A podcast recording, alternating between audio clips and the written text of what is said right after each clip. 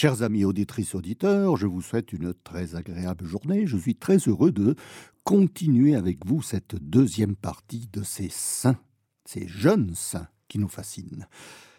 Euh, qu'ils soient enfants, adolescents, peu connus, serviteurs de Dieu ou vénérables, eh bien, ce sont ces jeunes personnes qui sont en attente de béatification. Le 30 novembre 1913, naissait à Paris Guy Pierre Emmanuel, fils du comte Pierre Eurard de Fontgalant et de Marie-Renée Matevon. La famille est très pratiquante. Elle est amie de l'évêque de Valence, monseigneur Emmanuel Martin de Gibergue, qui baptise le petit Guy le 7 décembre suivant à l'église Saint-Augustin de Paris. Oh, Guy est un enfant des plus ordinaires, avec les qualités et les défauts de son âge, mais il est surtout orgueilleux, capricieux avec sa mère et son petit frère Marc. Il a souvent de grosses colères pour de petits riens, un peu comme Anne de Guigné, vous vous souvenez? Mais Guy est d'une grande sensibilité et il montre une grande affection envers ses proches. Il a surtout une très grande franchise et il avoue lui-même ses fautes, même s'il sait qu'il en sera puni. Il se fait une belle réputation, celle de ne jamais avoir menti une seule fois. Sa maman, Marie-Renée, est une fervente fidèle de Thérèse de Lisieux, qui n'est pas encore béatifiée, mais dont la spiritualité a déjà envahi le monde. C'est cette spiritualité qui passe dans la foi toute enfantine de Guy. Et lors d'une visite à Lisieux en 1917, sur la tombe de la petite Thérèse, il sent un parfum très suave tout autour de la tombe. Guy va avoir cinq ans. Il prend la décision d'avoir Jésus comme modèle il en fait son ami, son confident, et il lui parle presque en cachette, dans une profonde intimité avec lui. Plus tard, ces discussions se feront au moment de la consécration à la messe, jusqu'à la communion. Il décide justement à l'âge de cinq ans de vouloir faire sa communion et à six ans celui de devenir prêtre. En quelques semaines, il apprend à lire et à écrire pour suivre les cours de catéchisme. Euh, le 8 août 1910, était entré en vigueur le décret de Saint-Pidis qui permettait aux enfants de moins de 12 ans de communier. Donc, Guy de Fontgalant s'y prépare avec ferveur, en offrant de petits sacrifices tous les jours pour faire plaisir à Jésus, comme il disait. Et le 22 mai 1921, il fait sa première communion en l'église Saint-Honoré d'Eylau à Paris. Pendant sa communion, il a la révélation qu'il va bientôt mourir, mais il n'en parle à personne pour ne pas attrister sa famille. En octobre, il entre au collège Saint-Louis de Gonzague, où il manifeste une certaine médiocrité, malgré une vive intelligence. Il passe pour un étourdi, un paresseux, mais Guy se corrige sur tout son caractère. Il se montre charitable et généreux, défendant les faibles et pardonnant tout ce qu'on lui fait de déplaisant. Il ne dit de mal de personne, ne se défend jamais et n'accuse jamais personne. En juillet 1924, toute la famille est à Lourdes. Guy, devant la grotte, a la révélation qu'il mourra bientôt, un samedi, le jour de la Vierge Marie. Le 8 décembre, Guy tombe gravement malade. Il a la diphtérie, il a de grosses crises qui l'étouffent, puis des rémissions, et il parle alors à sa mère de ce qu'il a entendu à Lourdes. Le samedi 24 janvier 1925, une crise beaucoup plus aiguë va étouffer le petit Guy et provoquer sa mort. Il venait d'avoir onze ans. La mort de ce petit garçon va attirer beaucoup de monde. De nombreuses personnes viennent prier à son domicile lors de la veillée funèbre, pendant laquelle le corps est exposé plus de deux jours. Mais plus que de prier pour lui, on vient le prier, car sa réputation de sainteté s'est déjà bien répandue, même à toute la France. Ces funérailles sont faites en présence d'une foule nombreuse, d'abord à l'église Notre-Dame de Grâce à Passy, puis, le 30 janvier suivant, à l'ancienne cathédrale de Die, dans la Drôme, qui est le lieu d'origine de la famille. La foule est là, aussi, très nombreuse. C'est alors qu'un véritable engouement pour la béatification de Guy va gagner la France et aussi le monde. L'archevêque de Paris, le cardinal Louis-Ernest Dubois, et même le nonce apostolique en France, monseigneur Bonaventura Cerretti, encourage la maman de Guy à écrire sa biographie, qui sera publiée en plusieurs éditions, jusqu'à atteindre près de cent mille exemplaires. La tombe du jeune garçon, a dit, est l'objet de nombreux pèlerinages, et l'on demande des reliques. Plus de sept cent mille petites parcelles de ses vêtements sont distribuées avec sa photo tirée comme une image pieuse. Le 12 octobre 1931, à Rio de Janeiro, au Brésil, on inaugurait la statue du Christ Rédempteur. C'est à ce moment que tous les évêques du Brésil et plus de 500 prêtres demandent officiellement que soit ouvert le procès en béatification de Guy de Fongalan. Près d'un million de lettres sont parvenues à Paris et à Rome pour demander cette béatification. Le pape Pie XI semble être très favorable, et l'archevêque de Paris établit un tribunal diocésain en 1932 pour étudier le dossier qui relate près de 700 vocations religieuses suscitées par son exemple, près de 750 guérisons inexpliquées dues à son intercession, et guérisons attestées par des médecins, et près de 250 conversions dues à la lecture de sa biographie. Et au total, on dénombre plus de 85 000 grâces obtenues par l'intercession de Guy. C'est donc un dossier en béton qui rassemble plus de 1800 pages qui est envoyé à Rome en février 1937. Entre-temps, on avait exhumé le corps de Guy le 25 mars 1936 et il avait été transféré dans la chapelle Saint-Félix du Grand Séminaire de Valence qui, depuis 1973, est devenu le lycée Montplaisir. Le 11 septembre suivant, les parents de Guy et son frère Marc avaient été reçus par Pie XI, qui s'était exprimé favorablement au moment de la mort de Guy. Il s'était réjoui de cet enfant en disant de lui son admiration, je cite, qu'une fleur de plus, à peine éclose ici-bas, et répandue dans son entourage un si beau parfum de piété envers l'Eucharistie, la Mère céleste et le Pape.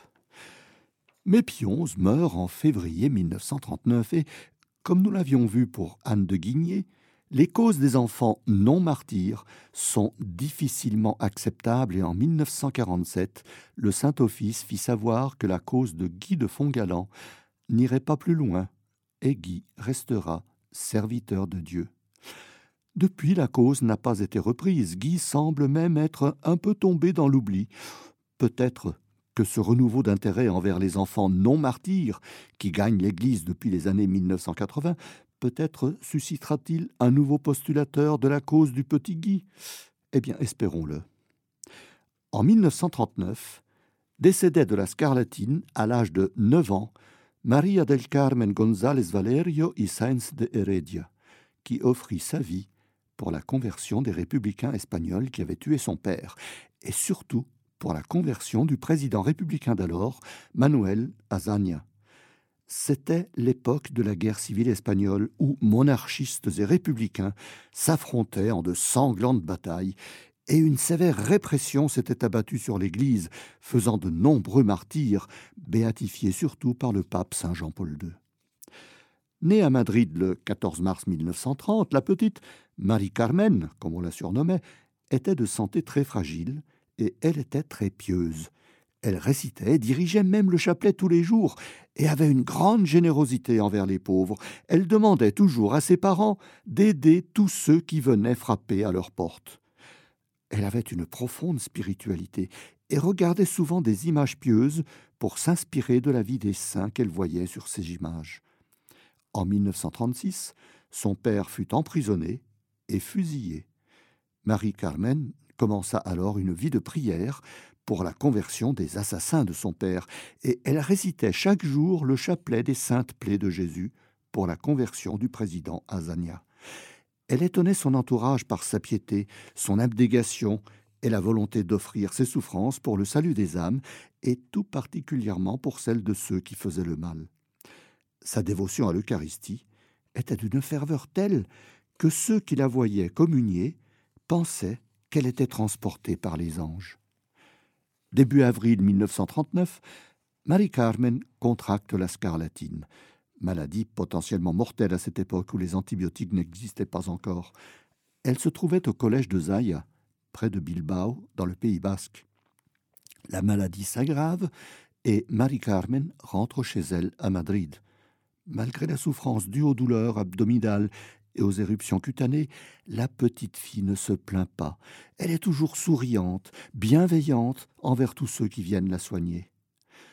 En juillet 1939, la santé de Marie-Carmen s'aggrave et celle-ci annonce que la Vierge viendra la chercher le jour de sa fête, le 16 juillet, fête de Notre-Dame du Mont-Carmel.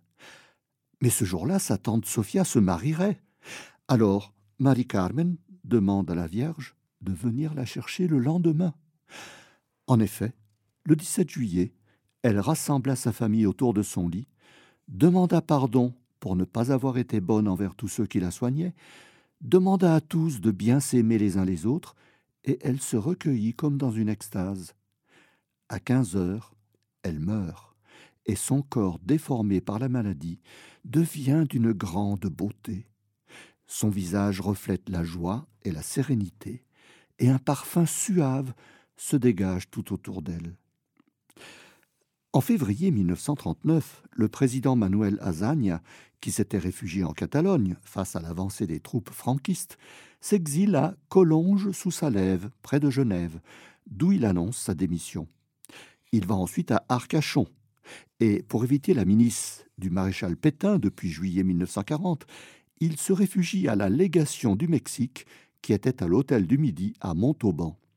Il y meurt le 3 novembre 1940, mais à Montauban, il a reçu la visite de monseigneur Pierre-Marie Théas, le nouvel évêque depuis octobre. Il deviendra ensuite évêque de Tarbes et de Lourdes en 1947. Monseigneur Théas le confesse, Manuel Azaña communie et reçoit les derniers sacrements pour mourir avec lucidité et profondément repenti dans la grâce de Dieu. Et ce que ni le président ni ses proches ne savaient, c'est qu'une fillette de neuf ans avait prié et offert sa vie pour son salut. Maria del Carmen González Valerio a été déclarée vénérable par le pape Saint Jean-Paul II le 12 janvier 1996. Allons à Paris maintenant, où le 26 octobre 1953 naissait Claire Marie-Thérèse de Castelbajac, fille unique de Louis de Castelbajac et de Solange Rambaud. Mais Louis, veuf depuis plusieurs années, avait déjà quatre enfants de son premier mariage, jeunes adultes et adolescents. Louis est nommé directeur de la Banque d'État du Maroc, et voilà toute la famille qui s'installe à Rabat. Claire est élevée dans une atmosphère d'amour, de spiritualité et de sens artistique. Elle est très aimée de ses parents et de ses frères et sœurs. En 1959, toute la famille revient en France au château de Lorette, dans le Gers, propriété familiale car les deux Castelbajac sont issus d'une noble et très ancienne famille qui remonte au Moyen Âge, bien avant la guerre de Cent Ans au XIVe siècle. Pour Claire, cette vie à la campagne sera un milieu d'épanouissement permanent, d'autant plus qu'elle ne fréquente pas l'école, trop loin, et trop pénible pour la petite Claire qui a déjà quelques problèmes de santé, problèmes digestifs, respiratoires. Alors c'est maman Solange qui lui assure une bonne éducation, y compris spirituelle et religieuse. Claire commence ainsi à côtoyer la souffrance, mais elle ne s'en plaint pas, et démontre un grand intérêt pour tous ceux qui souffrent, y compris et surtout les pauvres, qu'elle veut aider en donnant des jouets aux enfants. C'est ainsi que se développe une personnalité faite de combats pour dominer ses violentes colères et, en même temps, laisser déborder sa capacité à s'émerveiller, à aimer et à rendre grâce pour tout. Lors de sa première communion le 14 juin 1959, elle déclare son profond désir de devenir sainte, plus que religieuse comme le croyaient ses parents. Et elle ajoute qu'il faut qu'elle fasse des sacrifices pour cela. Claire part en pension chez les religieuses du Sacré-Cœur de Rangueil, près de Toulouse, pour y faire ses années de collège. Ce sont quatre années de véritable bonheur où elle s'épanouit, se fait de solides amitiés, approfondit sa foi, elle est impressionnée par la bonne qualité des cours, tout cela malgré la souffrance due à l'éloignement familial, à la douleur qui ne la quittera plus suite à une mauvaise chute en gymnastique, elle tombe d'un trapèze, et les interrogations, les doutes que lui procurent les événements de mai 68. Après le brevet des collèges, qui se disait alors le BEPC, passé en juin 1968, ce sont les années du lycée qu'elle effectue dans un autre établissement, puis à Seille, toujours dans un institut religieux près de Toulouse. Mais ces trois années de lycée, euh, elles ne seront pas aussi joyeuses que les précédentes. Claire a beaucoup de mal à se faire de véritables amis. Sa foi et sa spontanéité sont incomprises, et sa foi est mise à rude épreuve par les dérives post-conciliaires qui se répercutent dans l'enseignement religieux qui subit un vent de modernisme. La maladie vient aussi assombrir ses années de préparation au baccalauréat. Elle doit rentrer chez ses parents pour de gros problèmes intestinaux, puis elle fait un long séjour à l'hôpital pour être opérée d'une douloureuse sciatique. Après avoir obtenu le baccalauréat, avec mention assez bien, ce qui est assez honorable, elle se destine à des études artistiques et elle prépare le difficile concours en italien pour entrer à l'école de restauration de Rome. Et elle le réussit. Et la voilà à Rome en 1973. Ouh, mais Rome est la ville de toutes les tentations. Claire est rapidement désorientée par ses camarades d'études, très loin de la foi, qui mènent une vie superficielle. Les deux amis qu'elle se fera l'entraînent rapidement vers une vie de frivolité, où Claire a du mal à garder sa foi.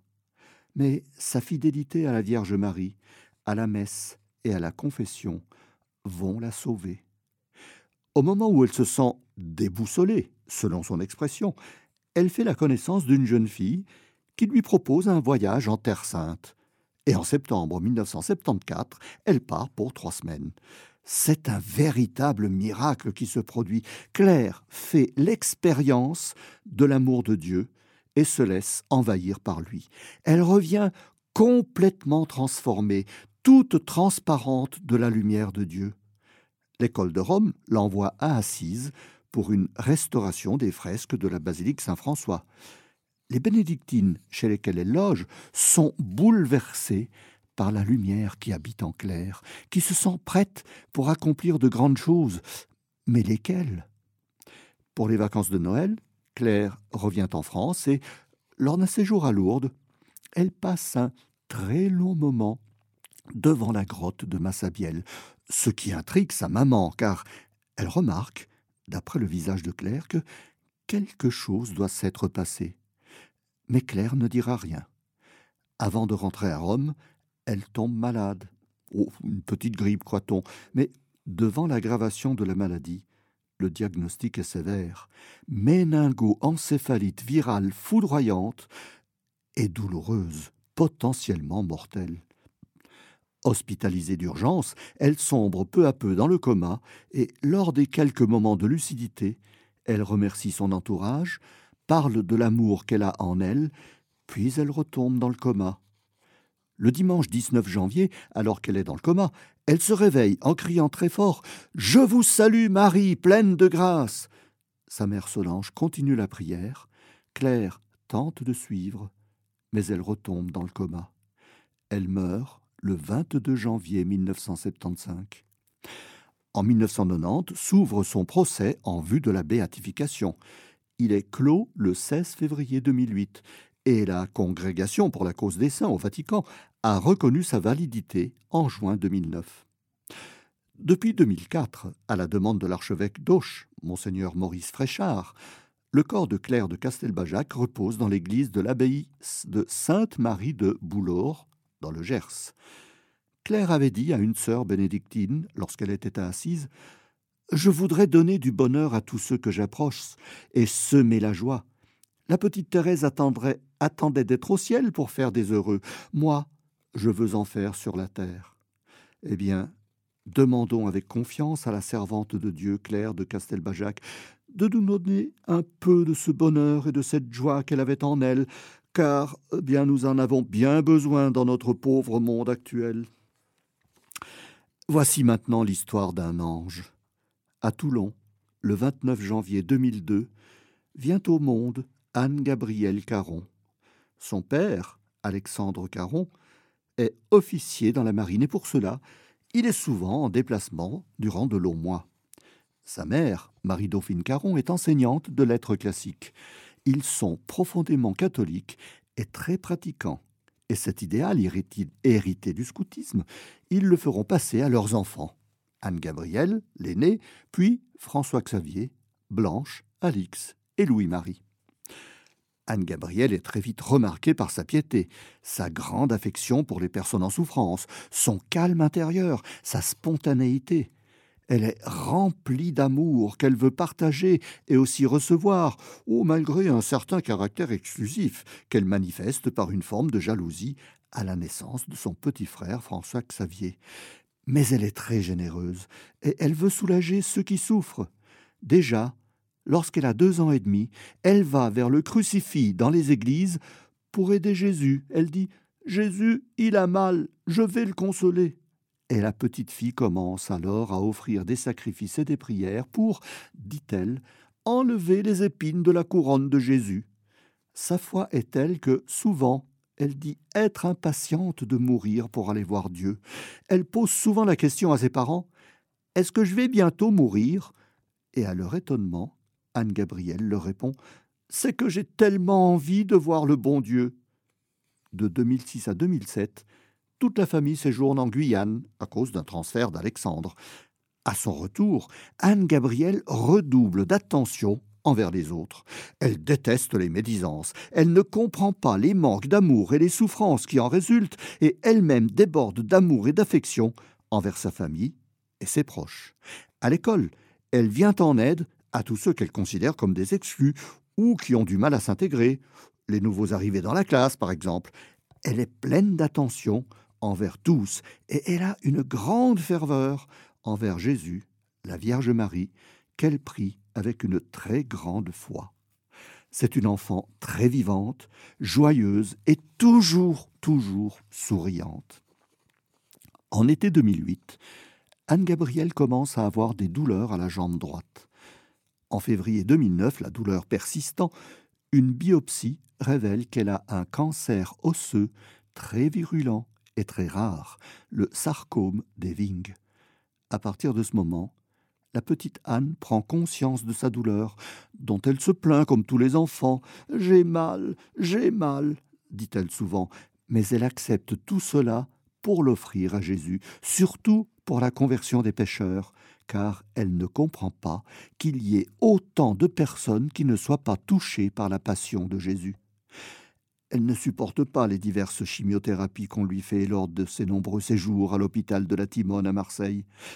Et dans les quelques moments de rémission, Anne-Gabrielle peut faire sa confirmation et sa communion, ce qu'elle fait le 17 juin 2009. Son visage est transfiguré selon les personnes qui la voient prendre l'hostie. Mais le mal s'aggrave. Bientôt, des métastases apparaissent ailleurs dans son corps, lui provoquant de grandes douleurs qu'on essaye d'atténuer avec une pompe à morphine. Anne-Gabrielle accepte et offre tout pour la conversion des pêcheurs. En avril 2010, elle est à Lourdes avec ses parents. Oh, elle ne demande pas la guérison, mais qu'elle puisse à nouveau marcher. Mais le mal va empirer. La petite Anne accepte tout, et elle demande même à Jésus de prendre aussi en elle toutes les souffrances de tous les enfants qui sont à l'hôpital. Début juillet 2010, les parents obtiennent l'autorisation de ramener Anne-Gabrielle à la maison pour qu'elle puisse y mourir tranquillement, vu que les médecins diagnostiquent une mort prochaine. Commence alors une lente et très très douloureuse agonie. On l'entend souvent parler à Jésus comme s'il était prévent. On l'entend souvent parler à Jésus comme s'il était prévent. Jésus, Jésus, j'ai mal partout mais elle offre toutes ses souffrances.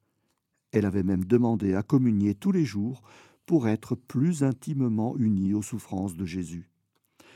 Après une attaque cérébrale dont elle se remet, il y a comme une alternance de moments de conscience et de demi-sommeil qui n'atténuent pas la douleur, bien au contraire. Le cancer commence à se généraliser. Et Anne-Gabrielle a vraiment mal partout maintenant transportée à la Timone pour lui donner des soins palliatifs, Anne-Gabrielle décède le 23 juillet 2010 à 23h50, un vendredi, comme Jésus. Elle avait huit ans. Ses funérailles ont lieu le 27 juillet dans l'église Saint-François de Paul à Toulon. C'est cette même paroisse qui va faire en 2018 les démarches préalables pour l'ouverture du procès en béatification. Le diocèse de Fréjus-Toulon ouvre la cause en 2019 et comme nous l'avons vu à propos de l'ouverture de la cause pour Estelle Faguette, la voyante de Pellevoisin, le 10 juillet 2020, la conférence des évêques de France se dit favorable à l'ouverture du procès pour la béatification d'Anne-Gabrielle Caron. La Congrégation pour la cause des saints donne un avis favorable en septembre 2020. L'enquête du diocèse est actuellement en cours. Eh bien, chers amis, prions la servante de Dieu, Anne-Gabrielle Caron, prions-la pour qu'elle nous donne un peu de sa grande foi pour accepter la souffrance et l'offrir pour la conversion des pécheurs.